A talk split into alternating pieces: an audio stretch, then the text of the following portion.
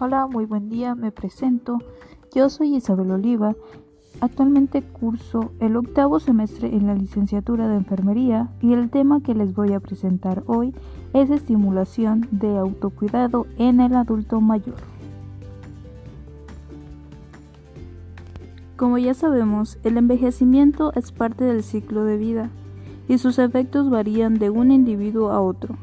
En cuanto a su salud, el adulto mayor tiene una prevalencia más elevada de enfermedades, como ya conocemos diabetes, hipertensión, reumatismo, entre otras. Debido a esto, el adulto mayor debe enfrentar cambios físicos y sobre todo cambios en su estilo de vida. Ahora bien, ¿qué es el autocuidado? Pues bueno, son las prácticas de actividades relacionadas con su salud es revelante no perder de vista que el concepto de autocuidado es aplicable en el proceso de envejecimiento de las personas mayores sanas o enfermas.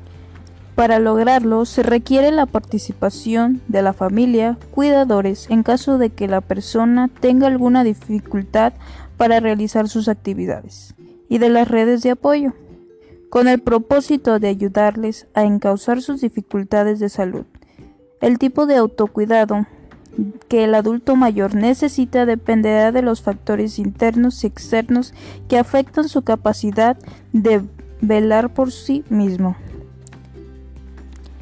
El autocuidado de los adultos mayores debe de ser integral, es decir, no solo debe responder a sus necesidades básicas, sino también debe incluir sus necesidades psicológicas, sociales, de recreación, espirituales, Solo así el autocuidado será el medio por el cual los adultos mayores podrán desarrollar al máximo sus potencialidades indispensables para una vejez saludable.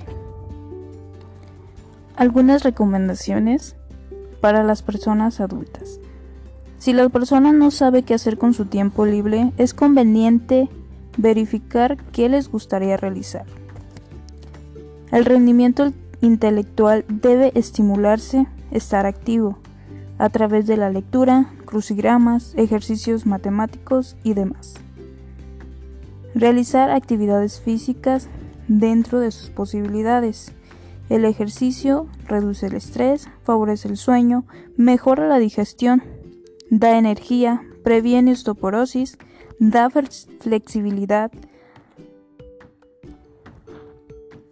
El adulto mayor debe aprovechar sus actividades domésticas, puede hacer yoga, caminatas, trote, baile. También puede hacer ejercicios de respiración, puede hacer ejercicios sentados, moviendo las extremidades, ya sean dedos, pies, brazos, manos, otras recomendaciones son la aceptación de sí mismo en esta etapa de adultez mayor, su alimentación saludable. Es el factor más importante para disminuir riesgos. Hay que llevar una dieta equilibrada y el consumo de agua es indispensable. Todas estas recomendaciones la persona la puede hacer sin ningún problema, el adulto mayor debe conocer también sus límites. También aquí aplica lo que es el, la buena higiene del sueño, que es ventilación, ropa cómoda, no, no televisión antes de dormir, el ruido, la luz, los horarios para dormir y despertar. Todo esto, al realizarlo solo el, el adulto mayor, se sentirá autosuficiente, capaz, se sentirá bien consigo mismo.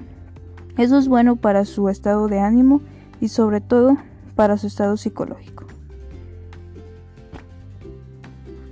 De mi parte sería todo. Fue algo muy general. Espero hayan comprendido y no tengan ninguna duda.